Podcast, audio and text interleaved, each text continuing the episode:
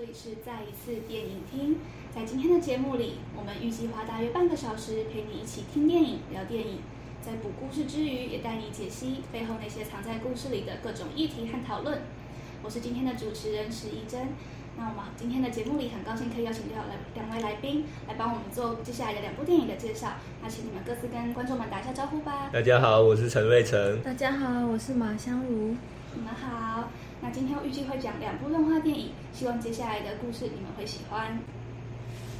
那不晓得大家上一次去电影院是大概什么时候的事情呢？哦，今天透过我们介绍的以下两部动画电影，然后希望也可以，如果有看过的朋友们能够唤起你们的回忆。那没看过的朋友们，先跟你们简单的透露一下，以下有暴雷，啊，请会担心的朋友们建议可以先回避我们这一集，等你看完之后再跟一起。听我们这集的内容，然后也欢迎你们在之后的留言区分享，跟我们分享你们的看法。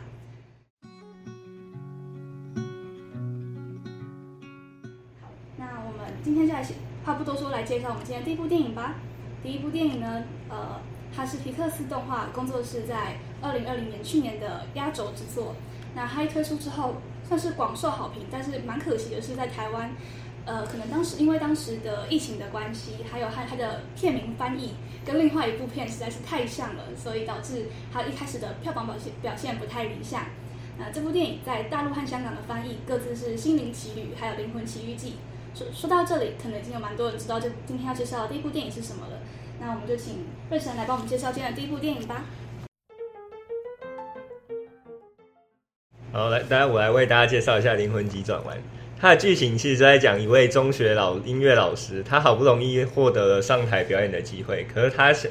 在很兴奋走到路上的时候，就不小心掉到人孔盖底下，然后不小心死掉了。可是他成为灵魂之后，就意外掉到一个叫投胎先修班的空间。然后遇到那里一个最难搞的灵魂，叫叫做二十二号。然后而且他成为他的导师。然后他们中间就有一段过程。然后后面他们遇到一个叫岳峰的人。然后他们因为他的帮助，所以重返人间，展开一段奇妙的旅程。然后这段旅程其实会让乔重新审视他人生的意义，然后也让二十二号找到属于他自己人生的火花。然后他这边电影其实讲的火花，他是讲说活着的一种热情，而不是一种活着的目标。感觉关于这部电影的火花，虽然到电影的最后都没有给出我们一个很确切的答案，关于火花到底是什么，但是感觉我们可以透过今天的聊天，然后等我们来可以分享看看，大家各自心中的火花应该会更接近什么一点。那瑞成想问你，之前你有看过在完成我们今天的 podcast 之前，你有看过这部电影吗？就是呃，在此之前之前看过的吗？没有，我可能就是为了完成，对，所以才最近才去看的。对，没关系，我也是，算它已经出来一段时间了，但是一直没有时间去看。那我觉得这次至少就我来说，我觉得是看完之后会收获很多感动的。呃，像是瑞晨，你有特别喜欢电影里面的哪一个片段或是角色吗？呃，我觉得电影里面的片段，我最印象深刻应该就是就是乔那时候又回到人间，然后去完成他梦想的那一段。因为我觉得那一段我自己其实小时候也有一个非常我觉得蛮相似的感受。就是那时候我在国小的时候，在读安亲班的时候，就看到安亲班的一些同学嘛，然后他们就每个人不是一堆人就拿着 PS Two 啊，不然就是他们可能拿着 Game Boy 或 DS 在那边打。然后小时候就觉得哇，那个好好好玩，好有趣。然后我就会回去跟爸爸妈妈说，妈，爸爸妈妈，我也好想要买哦。可是那爸爸妈妈一定会跟你说，啊，你一定玩完就不想玩了嘛。然后对啊，然后然后他一定不会帮你买嘛。然后可是就是我到大概高中的时候吧，因为那时候其实成绩还算可以，所以有拿到一些奖学金，然后。所以我就有钱，然后我就去买了。然后当时其实买买到那个当下，其实真的会非常开心，因为就怎么讲，就是你很久都没有得到的东西，那好不容易得到，可能就是就满足了你童年那些缺憾。可是真的你拿到，你真的在开始玩的时候，你会觉得说，嗯呃，虽然还是很好玩，可是就玩一玩，你就会觉得，嗯，好像没有我小时候那时候看别人玩的时候，觉得哇这么棒这么好。对，所以就是其实我就觉得这一段跟乔的那一段经历其实蛮像，就是呃你你有想要完成的梦想，可能没有完成梦想，跟你有想要的东西。然后得不到的东西，其实他们都蛮像，都是一种想要。可是想要虽然就是人可能继续前进一个很大的动力，没有错。但是其实人生中还有很多其他不同的东西，不只是那种想要。对，就是像乔到后面灵魂急转弯的最后，其实他可能在告诉你一个道理，就是呃，生命中可能你遇到每天发生的各种小事，它可能都会成为你生命一种花呃火花，就是让你继续活着、继续前进的动力。对，了解。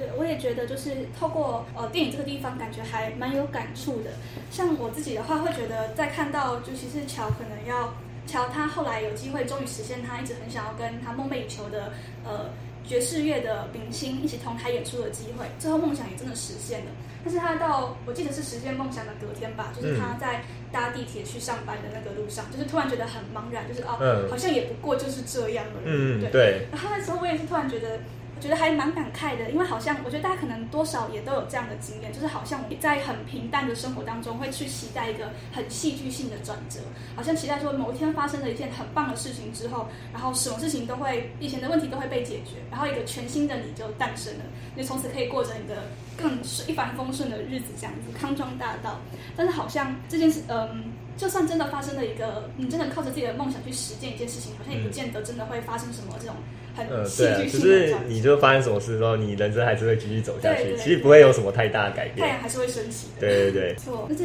这一段应该是我们都还蛮喜欢的片段。那在分享过我们各自喜欢电影片段之后，那还有一些电影的一些提到的元素，比方说火花。我觉得火花是一个我们蛮可以聊的一个电影的新的名字。那火花的话，我会觉得在我看过电影之后，理解成感觉它像是它不完全是人生的。目标或是意义，它甚至也不是什么天赋、天命这一类的事情。对我来说，它会感觉更像是某种会让你觉得活着很活着真好的这种经验，可能是人或事或物，它甚至不一定是兴趣，感觉它就是一个嗯，能够让你继续。对，它就很像一个像动力的东西。对对对对对。就是有什么可能跟我们分享一下火花的这种经验？火花嘛，人生动力哦，之类的。就像我觉得。以前国小大家可能都读过一课，什么罗丹什么是不是缺乏美，而是缺少发现。其实我觉得这句话讲蛮有道理。就像我觉得我最近可能就是不要用这么高标准的视的眼眼神去看别人的时候，其实你会觉得发现到这世界上其实也有蛮多蛮美好的东西啊。就是不一定一定要就是一定要做，就像可能你一定要实现某个梦想，或者你一定要赚大钱或什么。其实有时候你每天平平淡淡、开开心心，可能。过生活，然后家庭幸福美满，可能就已经蛮开心的，就是也可以成为你一个火花嘛。因为其实很难，真的每个人都能够完成你最开始想的自我实现的过程。因为我觉得大家都各自的人生经验，应该都会发现，其实探索自我是一个真的很漫长、很漫长的过程。那漫长到它甚至可以把它视成是一个独立的故事，而不是他你人生当中的一个阶段。像我们以电影来说的话，他甚至你会花了上辈子这么长的时间去寻找好你的兴趣跟你的火花，你才准备好之后，你才会来到这个世界上。对，那我们既然我们可能要真真的要找到一个。呃，足以支撑你一一辈子的火花，会需要花到你这么长的时间的话，那是不是有时候我们也可以不用执着于一定要找到一个很伟大的梦想或目标，只要能够把每一天都过得呃很充实，或者是找到你自己的乐趣所在，感觉也是一个很好的度过人生的方法。那像是呃在电影里面提到的那个，要先找到好你的火花，完成最后步，你才能够来到地球上，这感觉好像有一点宿命论的感觉。嗯，对。那呃。呃，还有像是在电影，他们在寻找火花的过程当中，会每个灵魂会先到他们的所谓的人格站，感觉这是一个很有趣的设计。嗯，对，因为我觉得，因为其实一个人的个性养成嘛，可能好像以科学研究，是不是好像很少很早就可以去养成一个人的性格？就像我觉得，嗯，习习惯这种东西，就是养成之后，其实是蛮难改变的。所以我觉得，其实就像他讲的，一个人可能出生，然后有一些宿命感，因为一些有些事情嘛，就是其实他已经注定好会发生，你是没办法去改变它，不管你用再大的努力都没办法改变它。所以就像人可能他能做到的事情，就最高可能就到那里。所以，所以我觉得就是不用一直去强迫自己。要做到什么？什么说我们一定要当总统啊，还是当什么？就是我觉得就像那个理发师里面有一个理发师嘛，他就是把他理发工作做到最好，就是他不用去发明那个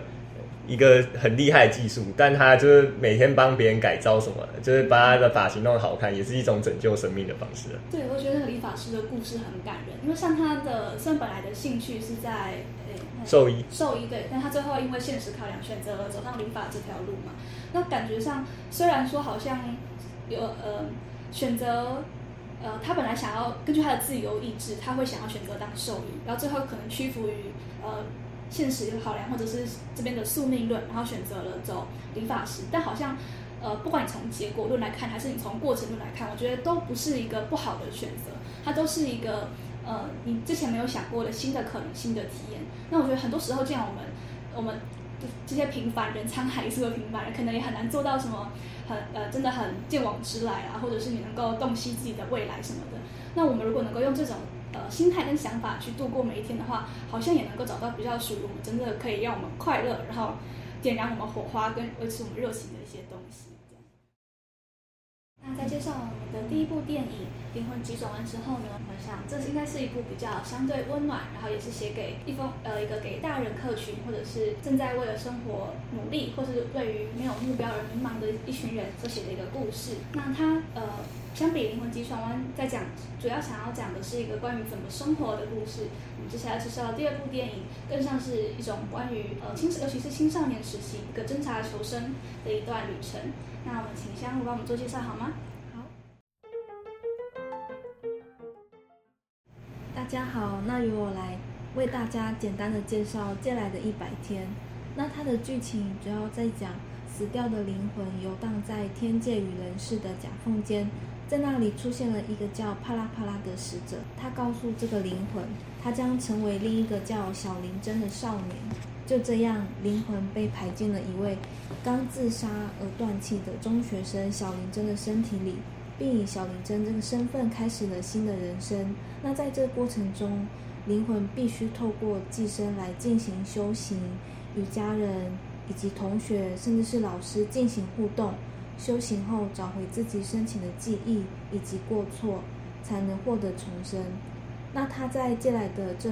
一百天里，灵魂他尝尽了生活中的各种酸甜苦辣，从一开始的百般不愿意，到最后体会到生回人的美妙的感动的一个作品。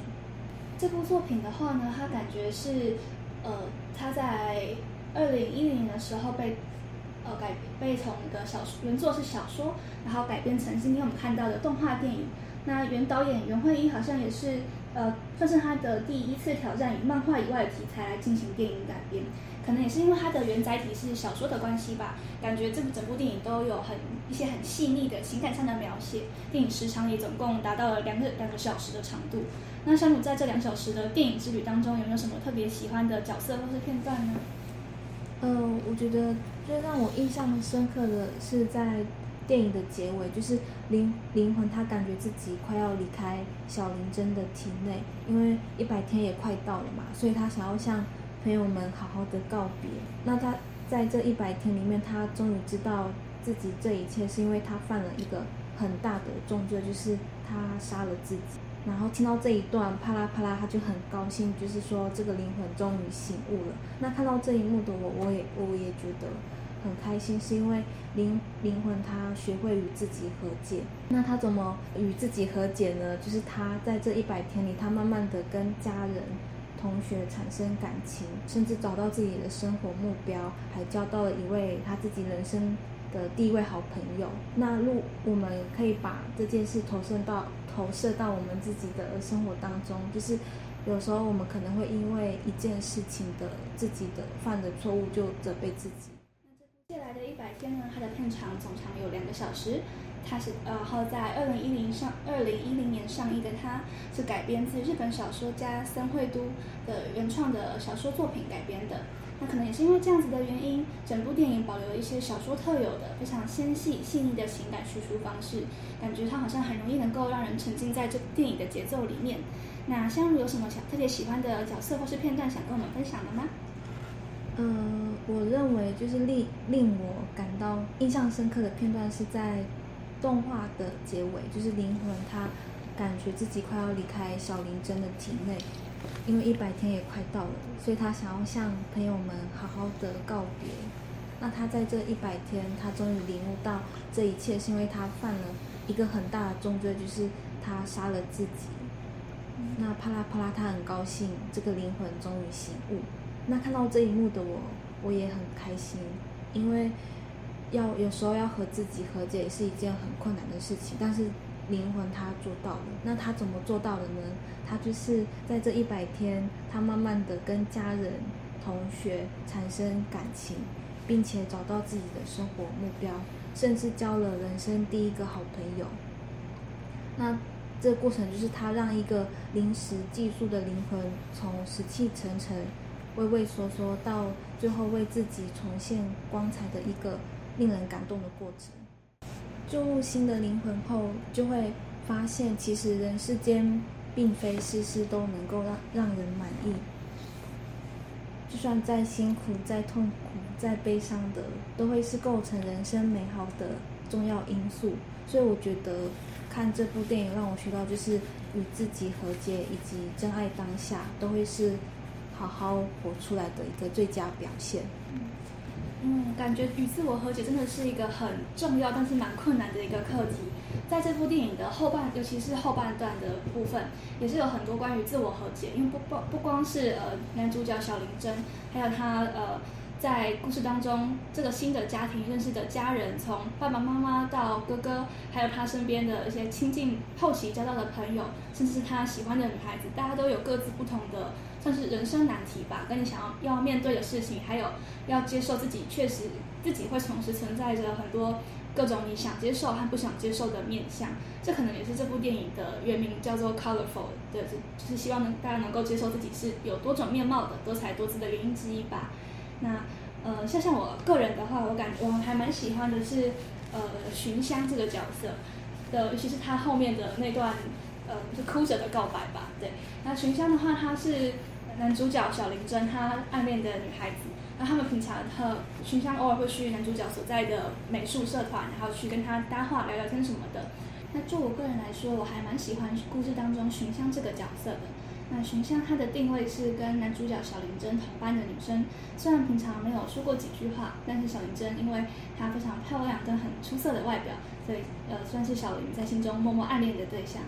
那呃擅长打扮，然后本身个性又很开朗外向的群香，看起来就像是人生胜利组一样的耀眼。那对于小林真来说，也是他很希望某一天能够跟他一起呃大方的同进同出，能够并肩的一个目标。但在某次因缘际会下，小林亲眼目睹了群香。呃，为了能够买到他自己所希望的奢侈品或是呃装饰品，选择出卖自己的身体，那这样重大的小这样重大的打击对小林来说也是很没办法接受的。但如果到了呃影片的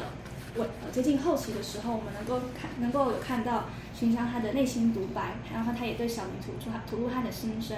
那对于寻香来说，他其实也一直处于一种。自卑和自我厌恶的情绪当中，所以这是属于寻香他自己需要面对的课题。那我因为我我还有呃印象中，在寻香哭着跟小林吐露自己的心声这段的时候，有一个很让人惊艳的一个分镜画面，就是寻香的寻香本来手上拿着一管黑色的水彩，想要毁掉小林那时候画到一半还没有画完的画作，然后刚好被小林给发现了这样子。那寻香脸上的泪在随着他讲话的时候。呃，泪泪就从他的脸上滑过去，然后接着下一个画面却是黑色的颜料滴到地板上的感觉，好像是从他的眼泪从透明的，然后瞬间变成了全黑的，配合上他那时候在吐露他自己在比较黑暗的时期，然后跟经历了一些可能也很自我厌恶，虽然同时。又每天又想要开开心心、漂漂亮亮的活下去，但是却可能隔了没两天就会觉得说，嗯，可能人间不值得啊，或是希望能够自我了结等等的。那在这样很巨大的反差之下，也会开始观众也会很自然而然的一起心疼这个角色。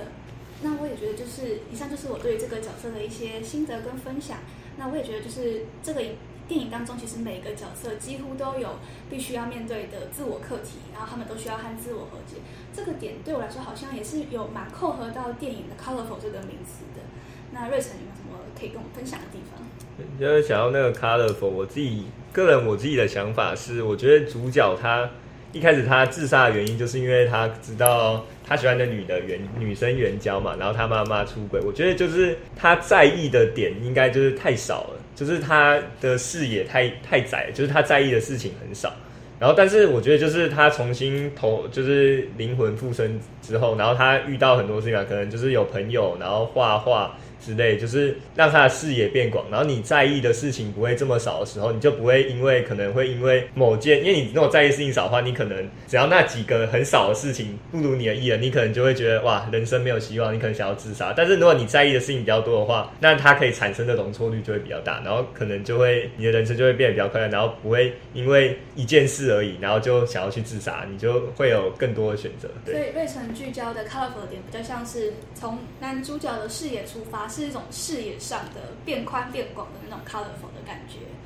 呃，来讲点我自己的看法好了。那我个人的话会觉得，呃，导演帮这部电影后来定呃定调为 colorful 的话，还可以有另外一种理解，就是我觉得它的 colorful 可以体现在每一个角色，甚至是就投射到我们现实生活中的话，就是我们在看生活中的每一个人，甚至是自己，其实每个人的面相都是多种多样的，可能会有会有各种我们自己喜欢或讨厌，别人喜欢或讨厌的这这种种的呈现方式。那像是还是以故事当中的男主角为例的话，他前期其实是很不能够接受他妈妈的出轨的，那他甚至到了后来，那个呃，会对妈妈产生很严重的厌恶的情绪，觉得妈妈现在在家里面这种很慈母一样的形象，很照顾家里人的形象都是装出来的，可能觉得这样子很虚伪、很恶心等等的。但是可以随着电影到后续的进展，我会慢慢的发现，妈妈可能呃，妈妈也并不是真的很纯粹的，可能图一时的刺激，或者是呃，她很想算是享受这种出轨的感觉。那可能感觉妈妈也是有些不得已。那同样的，在他喜欢的女孩子，群香他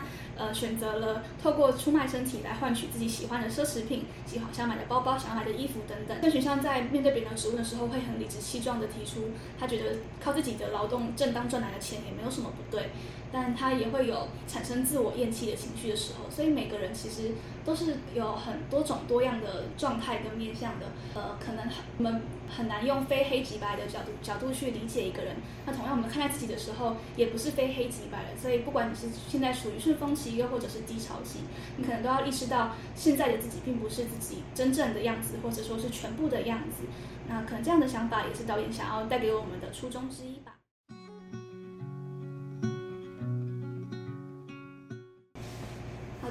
以上就是我们今天想要跟大家分享的两部电影啦。这两部电影呢，一部是为了呃告诉我们该如何生活，不管不一定要有目标、有梦想才能够好活下去，平淡的生活也能够活出好滋味的人生。然后另外一个是关于在进入瓶颈或是低潮期的时候。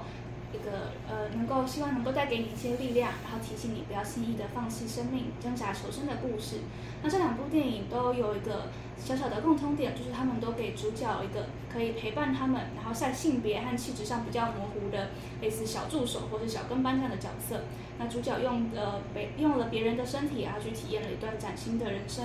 在这两个很接有些相似之处，然后又有些各自的特色的电影当中。觉得它带给了我们很多很不一样的收获跟体验。那接下来请我们两位嘉宾来跟我们分享他们今天呃一起跟我们看完了这两部电影之后的一些心得跟感想吧。那首先是瑞晨有什么想跟我们分享的吗？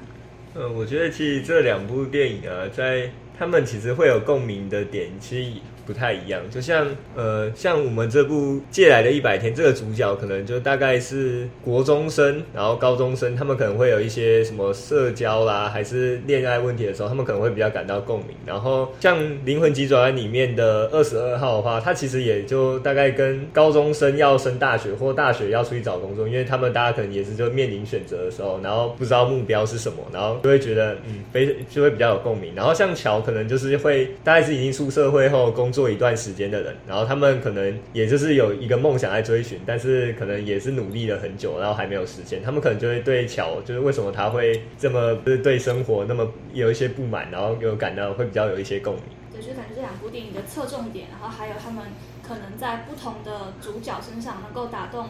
不同的客群，感觉就是也是我们能够选。越多电影来看，感觉可以收获越多的、越多的不同不一样的感想的地方。那香如有香如有什么想跟我们分享的吗？我认为《灵魂急转弯》最令人赞叹赞叹的地方，在于就是他所谈论的虽然是一个非常严肃的生命轮回的议题，但是他却用一种很可爱又很亲切，呈现一种活泼愉快的氛围来描述。